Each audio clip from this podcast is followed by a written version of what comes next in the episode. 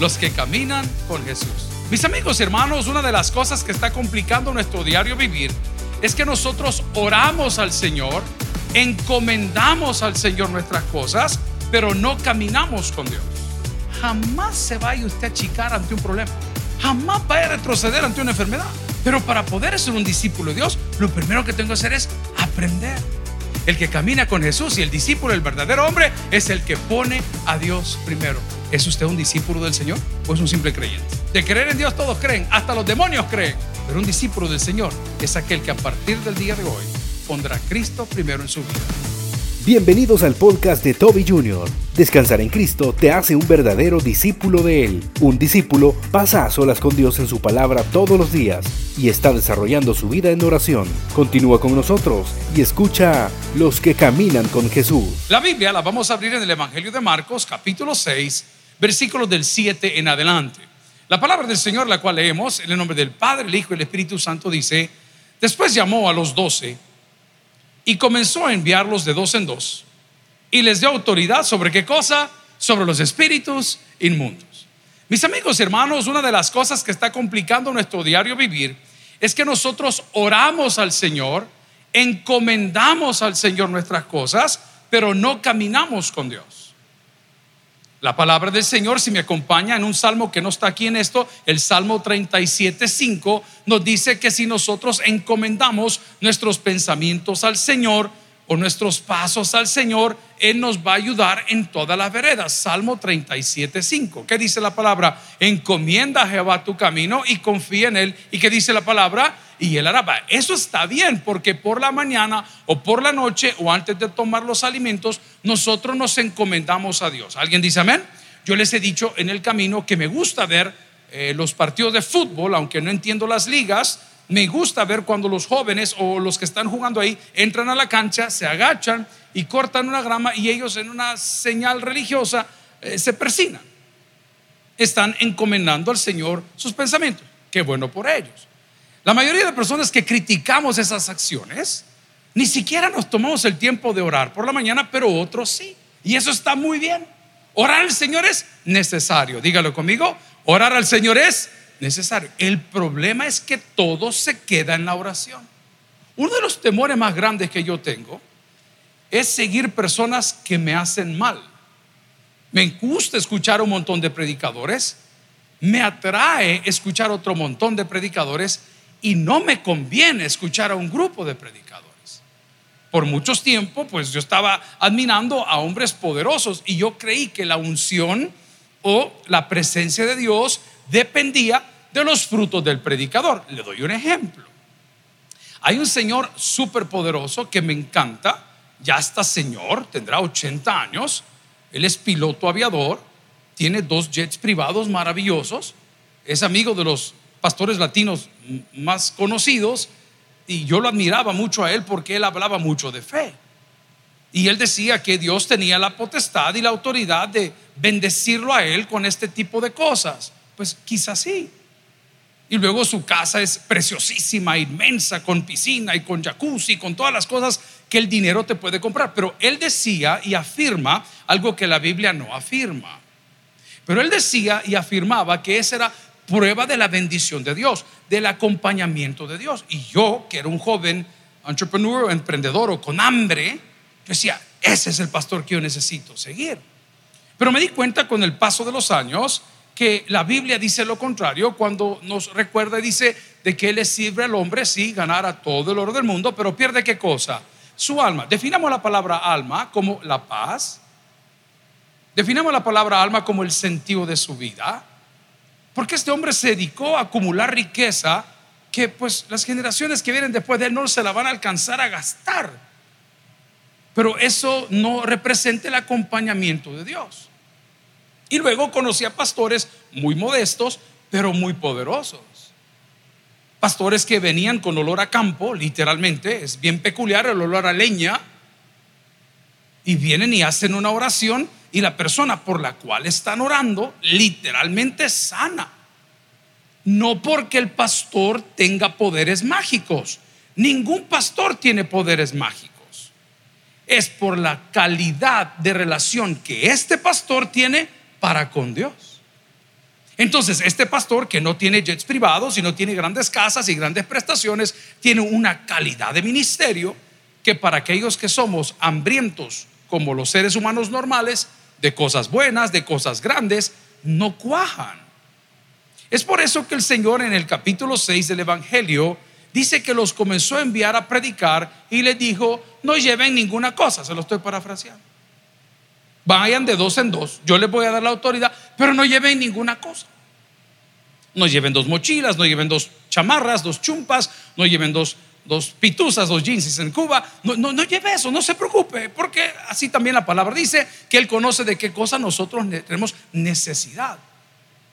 Entonces, cuando usted comienza a admirar la gente equivocada, su doctrina va a estar equivocada, sus prácticas van a estar equivocadas y su fe va a estar equivocada. Y eso es bien peligroso. A lo largo de 45 años que vamos a cumplir este año, hemos traído predicadores de todo tipo. Hubo momentos en esta iglesia donde los predicadores invitados, que no los conocíamos, fue una prueba y error, vinieron a la iglesia a hablar de prosperidad y hablar de bendición, de tal manera que después de terminar la predicación, el hombre ordenó al diaconado de esta iglesia que sacara unos canastos y que comenzaran a recoger un montón de cosas entre joyas, relojes y tonteras. ¿Se acuerdan ustedes de eso? Si se acuerdan, díganme fuertemente. Yo no quiero mencionar el nombre porque no es ético, pero aquí lo tengo y aquí en la punta de la lengua. Es cuando termina este desorden, el pastor general dice, ¿y qué hacemos con esto? Y, pero la gente le tenía fe. Es más, hubo personas que están, o hay personas que están con nosotros que participan de estos eventos en la televisión o en la radio, donde le dicen que usted pague un porcentaje y que la deuda, sí, está bien, probablemente le funcionó a usted por la fe que Dios ve en usted. ¿Cómo está su familia hoy? ¿Cómo está su salud hoy? ¿Cómo está su corazón? Yo puse un meme, un pensamiento que decía, tenemos una generación de gente deprimida con fotos alegres. Y nos encanta vender la idea de eso y, pagamos miles de dólares para que nos vean bien. La pregunta es, ¿te sientes bien? Esa foto que posteaste el fin de semana comiendo esos camaroncitos o esa comida fina, qué sé yo, alguna pupusita con loroco, es algo extra ya, ¿verdad? Así le dije esta mañana, la mujer le dijo al marido, llévame a un lugar caro a comer, a la gasolinera la llevó, imagínense, porque la gasolina está por las nubes. Pero, ¿te sientes bien? Una de las cosas que hay que saber distinguir y distinguir es si nosotros realmente somos cristianos. Ya no me voy a meter ahí porque no soy el Espíritu Santo, pero quiero preguntarle si usted es un discípulo de Jesús. Tenemos ministerios que se venden como la panacea, que no tienen nada parecido a lo que le voy a enseñar que la Biblia dice. Porque en primer lugar, las personas que caminan con Jesús son personas que aprenden. Son personas que aprenden. Aprendemos diferentes conductas, aprendemos a tratar mejor a las personas, aprendemos a ser mejores administradores, aprendemos a ser mejores cristianos. Y lo que distingue a los discípulos de Jesús, discípulos talmadín, y eso se traduce en aprendiz. ¿Qué es un discípulo? El discípulo es un aprendiz. Entonces probablemente usted es cristiano o es creyente, pero no siente que le acompaña el poder de Dios en muchas cosas, porque realmente, según la Biblia, no estamos calificando para ponernos el nombre de tal madrino discípulo. Y el Señor no tiene seguidores, Él tiene discípulos. Mucha atención. Los seguidores que menciona la Biblia dice que los seguían de lejos. Pero fue a los discípulos hacia quienes le dio autoridad. Esta tarde recibí una persona con un testimonio que a mí me voló la cabeza. Trabaja en una institución financiera, llega a su casa después de trabajar, les han dado capacitaciones de seguridad, usted tiene que estar siempre con los ojos abiertos, chequear sus espejos, ver de quién está rodeado, sentarse de espalda contra la pared, buscar la salida más cercana, estar listo para reaccionar. Usted tiene que estar preparado para cualquier cosa. Y ellos los han capacitado. Pero cuando esta mujer llegó a su casa, inmediatamente lo rodeó un carro y del carro desenfundan unas armas y le apuntan a la cabeza y sabemos dónde vivís, sabemos dónde estás y queremos esto, esto y lo demás. Y de repente en medio de la charla y todo, donde le enseñan en seguridad a disuadir, a disuadir, caen dos motocicletas más. Y le rodean completamente. O sea que estaba una mujer contra cuatro hombres. La mujer, curiosamente, también tenía su arma de equipo. Y cuando los ampones desenfundaron su arma, la mujer también la desenfundó. Y a una mujer le tengo miedo, hermano. El mañoso te, va a matar, él no te va a hacer nada. El que te va a dar, te va a dar de un solo. Es así. Y la mujer sostuvo un diálogo, según su testimonio, por 20 minutos con los zampones. ¿Y saben qué sucedió al final? Bajaron sus armas. Y ella venía a dar gracias y dice, no lo puedo dar en público porque, porque van a saber dónde trabajo y van a saber dónde estoy. Los discípulos de Jesús tienen autoridad. Jamás se vaya usted a achicar ante un problema. Jamás vaya a retroceder ante una enfermedad. Pero para poder ser un discípulo de Dios, lo primero que tengo que hacer es aprender. Señora, le hago una pregunta. ¿Quién le enseñó a hacerse las cejas? Le enseñaron mal. La han dejado sorprendida. ¿Ah? La han dejado, pero como que, ¿qué te pasó? Nada. Pero es que te ves sorprendida. Es que así soy yo. Porque a mí se el defraudado. A ver, ¿ah? ok, usted aprendió.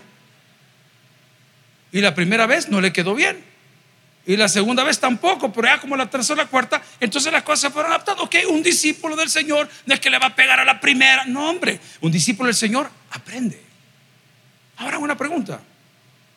El conocimiento es poder. ¿Lo puedes decir conmigo? El conocimiento, ok. Es cuando tú comienzas a caminar con Jesús y conoces quién es Jesús. He empowers you. Él te empodera de tal forma que los demonios huyen si apenas has entrado? ¿Cuántas veces nosotros hemos sido testigos de cosas que lo tomamos como crítica, pero no es crítica, es bendición? Un señor muy amable de una embotelladora acá un día me dijo, mira, vamos a ir a tomar un cafecito o algo así en la tarde al club fulano y tal. Y fuimos al club fulano y tal. Y dijo, mira, yo quiero bendecirte, vemos lo que la iglesia hace. Por cada bebida carbonatada que tú me compres para ese ministerio, yo te voy a regalar otra. Pero yo noté que el día que llegamos a ese club, que es un lugar donde se juega golf, todo sofisticado, las personas que estaban a dos mesas de nosotros, gente joven, se ha esforzado, pues, pero gente joven no tenían raza, pero tenían pista. 10, 12 minutos eran miradas y miradas y miradas y miradas. Y de repente, ¿sabe qué hicieron? Hablaron con el mesero. El mesero le estaba como medio explicando, porque uno, el salvadoreño es bueno para el chambre. Entonces aprende a leer labios. ¿Ah? Y nosotros interpretando lo que decían ayer con el mesero. Y estaban reclamando por qué nosotros, o yo, estaba sentado en el club. Y como el mesero se negó a decirnos algo, no por mí, por el maestro rico que estaba al lado mío, se levantaron y se fueron. Ese día recuerdo que regresé y le conté a más de un compañero, mira, qué fea la experiencia. Llegamos al lugar y, esta gente comenzó a criticar y, de repente se levantaron y se fueron y yo no sé qué. Yo, yo, andaba ardido. ¿Alguien entiende ese término teológico? ¿Y sabe qué era? No. Es que donde llega la bendición, los demonios huyen. Y muchas veces usted cree que es contra usted. Si ese aplauso es para Dios, deseo de corazón. Ahora ya no se va a clavar. No, ya no se va a clavar. Escuche bien lo que le estoy diciendo. Le estoy dando una salida maravillosa cristiana a todos los complejos que ha tenido todo este año. Me bloquearon, me dejaron de hablar. Como en chucho, hombre. Lárguense. Porque tu comunión con Dios les estorba. Tus frutos les estorban. Tu prosperidad les estorba. Entonces comienzan a ponerte un montón de excusas. Es que ay, yo como ellos son, no sé qué. ¿Cuáles son tus frutos? Es la pregunta del día de hoy. ¿Vivís en la casa de tu mujer? Mantenido. ¿Manejas el carro de tu mujer? Mantenido. ¿Comes a la de tu mujer? Mantenido. ¿Cuáles son tus frutos? ¿Alguien entiende lo que estoy predicando el día de hoy? Ok. Esa es la gran molestia que tenés. Es la gran molestia que tenés. Que no tenés los pantalones, las agallas, el testimonio, el trabajo, el talante de honrar a la persona con que estás.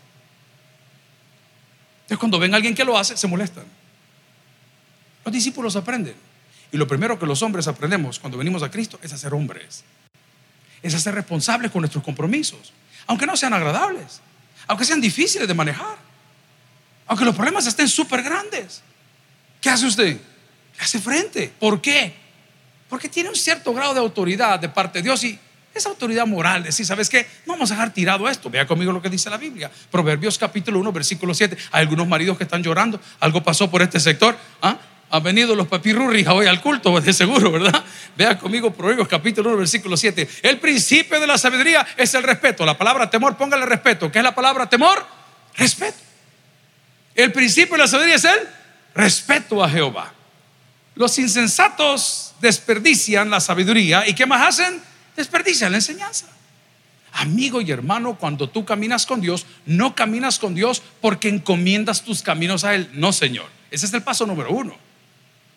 El paso número dos es que te levantas todos los días para querer aprender. Tú quieres aprender algo nuevo, tú quieres desarrollar algo nuevo, tú quieres desarrollar una persona, quieres dar una palabra de fe. Y los discípulos a los cuales se les dio autoridad de parte de Jesús, mandándolos de dos en dos, ¿qué estaban haciendo? Se preparaban para aprender. El día que usted deje de aprender, atención, usted deja de ser un discípulo. Ya no lee la Biblia, ya no quiere orar, ya no se dejó de aprender. ¿Y qué sucede? Solo estamos viviendo del refrito. Estamos viviendo el refrito. Yo fui, yo tuve, yo tuve, yo quería, yo podía. En un momento yo tuve. Y el Señor dice, hijo, nuevas son cada mañana mis misericordias. ¿Cuál es el miedo que tú tienes? La palabra del Señor en el Evangelio de Marcos, capítulo 6, versículo 7, dice, después llamó a los doce y comenzó a enviarlos de dos en dos. ¿Y qué les dio el Señor? No le oigo. ¿Qué le dio el Señor? Me encanta. Me encanta. Yo soy poco para ir a un lugar sin carro, o sin pisto para el taxi, o sin el Uber. A mí eso que me anden llevando me complica. ¿Por qué? Porque no tiene autoridad para moverse, no tiene margen de maniobra. Tiene que esperar a que todos quieran o a que el fulano le dé un ray. Es difícil. ¿Alguien entiende lo que estoy diciendo? Ok, comparemos eso con autoridad. Dios te dio autonomía. Ya no depende de nadie. Ya no dependes de lo que dicen, ya no dependes de lo que hacen, ya no dependes de los tiempos. Ojo, voy más allá, un poco fuerte. Ya no dependes de tu salario. Porque tu salario cuando caminas con autoridad es un valor agregado. Porque tú sabes que con salario o sin salario Dios llenará tu mesa. Gloria a Dios. O llenará tu estómago. O llenará tu vida. Pero tienes miedo, tienes miedo. Porque tú estás confiando en tu salario. Pero la autoridad espiritual ya no la ejerces. Ya no vives por la fe, vives por vista.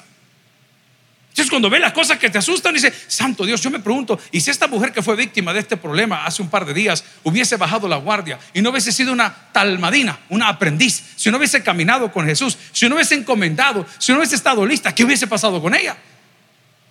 Hubiese perdido la batalla. Pero el día de hoy, si me acompaña a Lucas capítulo 9, versículo 23, se va a dar cuenta por qué el que camina con Jesús tiene autoridad.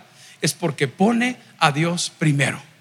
El que camina con Jesús y el discípulo, el verdadero hombre, es el que pone a Dios primero. Nos vemos mañana, le dicen usted. ¿Y usted qué contesta? Vaya pues.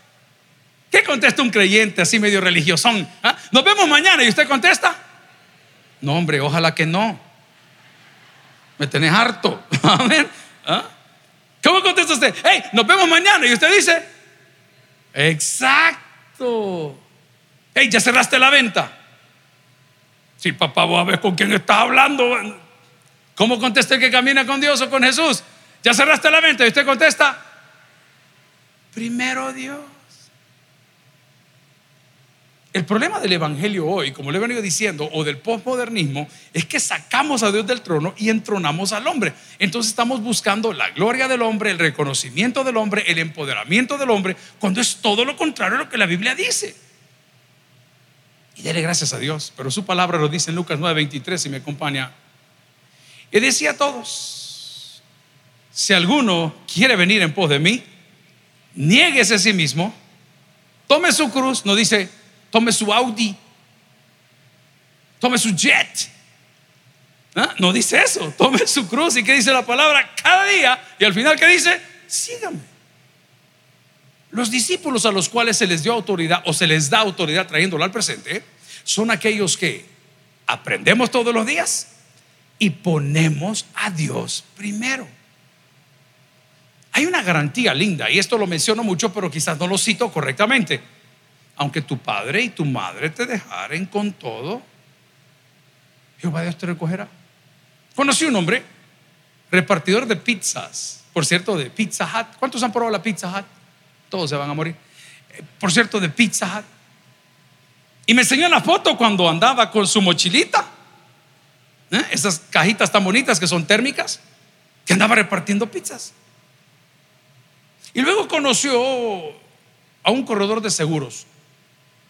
Estoy contando la historia a mi estilo porque es un poquito más complicada. Y el corredor de seguros lo retó a él y le dijo, mira, fulano, le dijo, pues es un, un buen trabajador, hombre. ¿Y por qué no te pones a trabajar en seguros? Pues si me enseñan, dijo el tipo. Y aprendió. Pero no solo aprendió a vender seguros, sino que él recordaba cómo él llevaba el servicio de los alimentos a la casa a través de las pizzas. El amigo con el cual compartimos ahora de vez en cuando en el club de motocicletas tiene una empresa a nivel internacional con un app en su teléfono que aunque usted no tenga seguro, aunque usted no tenga una póliza de seguro, usted se mete al app, dice dónde está y le llegan al lugar a remolcar el carro, a cambiar la llanta, llevarle gasolina. a lo digo con respeto, de un repartidor de pizzas a tener sus oficinas por aquí cerca de la iglesia en la colonia Escalón. ¿Por qué crees que sucedió? Porque Dios honra a quienes lo honran. Y ese muchacho, a pesar de que en algún momento estaba trabajando como un repartidor de alimentos, ese aplauso no es para mí, amigo, es para Dios, déselo de corazón. ¿Sabe qué sucedió? Nunca dejó de creerle. Siempre quería aprender, siempre quería poner esto. Y cada vez que nos sentamos, pastor, esta semana fuimos allá por San Miguel y sacó una foto satelital, porque hoy del teléfono tiene de todo, ¿verdad? Usted le pone y dice, este es el lugar. Me dijo, mire, me dijo, este es el terreno de nuestra familia. Ay, qué lindo, le digo, pegado allá por el, por el río, no me acuerdo cómo se llama. Y, el río, aquí, mire, aquí no sé cuánto. Y aquí me dijo, vamos a construir una capilla. Dijo, ¿por qué quieres poner una capilla en tu finca? No, me dijo, para que la gente tenga donde congregarse. Llegó a la meta y jamás se olvidó de quién lo llevó ahí. Los discípulos, amigos, en tercer lugar, jamás nos olvidamos de dónde Dios nos sacó. Nunca. No nos olvidamos. Siempre estamos nosotros no solo aprendiendo, no solamente ponemos a Cristo en el primer lugar, sino que estamos comprometidos, hombre, a no olvidar de dónde Dios nos limpió, de dónde Dios nos bañó. ¿Cuántas veces en la vida hemos pasado momentos difíciles que alguien nos ha ayudado? Nos echaron un palancazo, nos hicieron un favor, oraron por nosotros, nos honraron y muchos de nosotros olvidamos aquel que nos dio el mejor palancazo de todos. Pasarnos de muerte a vida. Hay favores en la vida que no se pueden pagar. ¿Cómo puedo pagarle a esa persona que donó un riñón para que mi hijo tenga vida? ¿Cómo puedo pagarle a esa persona que donó su corazón para que esté latiendo en el pecho de un familiar mío? ¿Cómo se lo puedo pagar? ¿Cómo le puedo pagar a Dios que haya dado a su Hijo unigénito por cada uno de nosotros? Qué lindo, no para que cumpla, no para que todo aquel que en Él cree, que dice, no se pierda. Y no solo no se pierda, la última parte es mi favorita, sino que tenga que dice, Ustedes saben que la vida eterna es de solteros porque ahí no sufre nadie. Vamos a la palabra del Señor. Efesios capítulo 4. Amén, dicen por este lado. Amén. Y unos que están hasta planificando cómo se van a ahorcar. No, hombre, no pierdan el tiempo. Efesios 4, 22, ¿qué dice la palabra? En cuanto a la pasada manera de vivir, despojados del viejo hombre, amén, que está viciado conforme a los deseos engañosos, renovados en el espíritu de vuestra mente, ojo, y vestidos del nuevo hombre, creados según Dios en la justicia y la santidad. ¿De dónde dice? De la verdad el que tiene autoridad, el discípulo, el talmadín, el aprendiz, es aquel que aprende todo el tiempo, es aquel que pone a Cristo en primer lugar, es aquel que está comprometido sin olvidar de dónde Dios lo sacó, y puedo decir también, es aquel que le encanta pasar tiempo a solas con Dios. Esto yo no lo entendía, le voy a confesar la verdad. A mí el tiempo me lo ha enseñado, pero no lo entendía. Les voy a contar una historia de aquí, esta iglesia. 1900 ayer. No recuerdo si era martes o jueves, mi mamá me puede corregir más o menos. El papá mío ponía los jugos formos, ¿te recuerdas mamá del, jugo formos que le ibas a comprar? La formo le iba a comprar mamá, color naranja el bote, sí, un litro, y lo metía al congelador. Y en la mañanita lo enrollaba en papel de diario. Eso es bueno para vender marihuana, sí. Lo, lo enrollaba en papel de hierro porque le conservaba el frío. Y llevaba el bloque de hielo de jugo. Y agarraba media libra de un queso muy famoso en El Salvador que se llama queso petacones. ¿Cuántos han probado ese queso? Queso petacones, todos van a morir también. Y ahora ya tienen con chile. Y agarraba esa barra y la ponía en una mochila. Metía su Biblia y le ponía unas correas a su motocicleta y manejaba hasta el kilómetro número 84 después del quinto túnel, no que se llama el Balsamar hasta el día de hoy. No sé si era jueves, no me acuerdo qué día. Hermana, tú fuiste alguna vez con él, ¿verdad? Ahí aprendiste a fumar tú, me dijiste. No, no, no. La hermana Pati era pipera. Jueves, ¿verdad? Y agarraba camino para allá. ¿Y saben qué hacía? Nada caminaba en la playa todo el día, hasta el mediodía. Se tomaba su jugo, se comía su queso, se regresaba. Alguna vez hizo un sermón. Entonces a mí me gustaba ir con él, pero yo no iba a ir con él por orar. Yo iba para no ir al colegio. ¿Ah? Y eso hacía yo. Papi, vamos a orar juntas. Y él creyó que estaba creando un gran San Cristán, vea, gran demonio. Y de vez en cuando me decía, vaya, vámonos, vamos iba yo agarrado como que era a saber qué atrás en la moto hasta llegar. Así era su pastor. Entonces yo lo veía, pero yo no lo entendía. Ahora muchas veces lo veo y lo extraño. Porque todo el día hay gente molestando, todo el día hay gente llamando. usted abre la Biblia, mire, y dice, mire, me puede dejar un segundito, por favor. Fíjese que quisiera tener un momentito así como que a solas. Y viera qué bien se siente. ¿Cuántos se han enamorado aquí alguna vez? Hermanas de la primera fila, pónganse de pie, por favor. Ustedes en la primera vez han sido amorosas ellas. ¿ah? Yo lo veo con mis hijos. Cuando no los encuentro, están trabados en el cuarto. Hijo, ¿estás bien? Sí, tengo llamada. Ah, ya están mandando el pack. ¿Ah? tengo llamada, papi. No ah. Ya cuando salen del cuarto, salen felices papi, necesitabas algo de este angelito. Las pepas bien rojas. Qué bonito es pasar tiempo cuando nadie le interrumpe. ¿Cuántos conocen los planes de rendero? Ah, hermanita, ya voy a perder en el laberinto. ¿Ah? Claro. Allá agarraba camino. Ah, ok.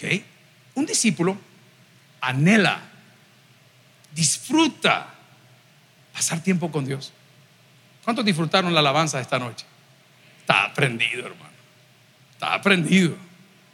A eso me refiero. Te disfruta estar con Dios. Estar con Dios no andar llorando. A mí los románticos me caen mal. Ay, déjense tontera. Hay etapas para todo, hermano. Todos los días lo mismo. No, hay momentos para gozarse. Como dice aquel corito, para reír, para cantar, para. Ah, ¿Dónde dice así el corito? Pasar tiempo en la presencia de Dios nos llena de una alegría que usted va con ganas de hablarle al mundo. Porque también un discípulo del Señor testifica del poder de Dios en todo tiempo. Ah, pastor, fíjese que yo no puedo ganar alma. No, yo no estoy hablando de eso. Dije, testifica, da testimonio. Y no es como las personas que hacemos la ruleta rusa, que viene a la iglesia. Yo quisiera un testimonio, está bueno, hermano. No, está hablando de que sus actitudes hablan bien de Dios. Usted lo ve amanecer con una sonrisa, aunque estén pasando por un terrible desierto. Y usted está gozoso, pero no está gozoso por lo que lo rodea. Está gozoso, lo voy a decir en buen salvadoreño, tipo, tipo de, de Santa Tecla. Usted está gozoso por lo que carga dentro.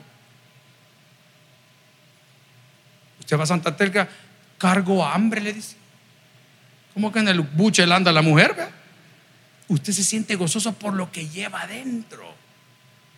Porque ese es algo que nadie se lo puede robar. Ahí estaba mandando un video de una gasolinera que está pegado ahí al aeropuerto, donde están robando autos en cuestión de 3, 4 minutos, le llevan su auto y no, no hay cámara, no se puede. Me imagino que están enmafiados, todo eso ahí. Y yo he vivido eso antes, usted sale de su casa, su apartamento y no está... Y esas cosas no se las pueden robar. Porque la fe es un don de Dios. Es un regalo del Señor. Y es tan lindo el Señor que dice, hey, no tenés fe ahorita en tu proyecto, en tu vida, en tus cosas. No tenés fe. Pedímela, yo te voy a dar. Qué lindo es el Señor. ¿Alguien dice amén a eso?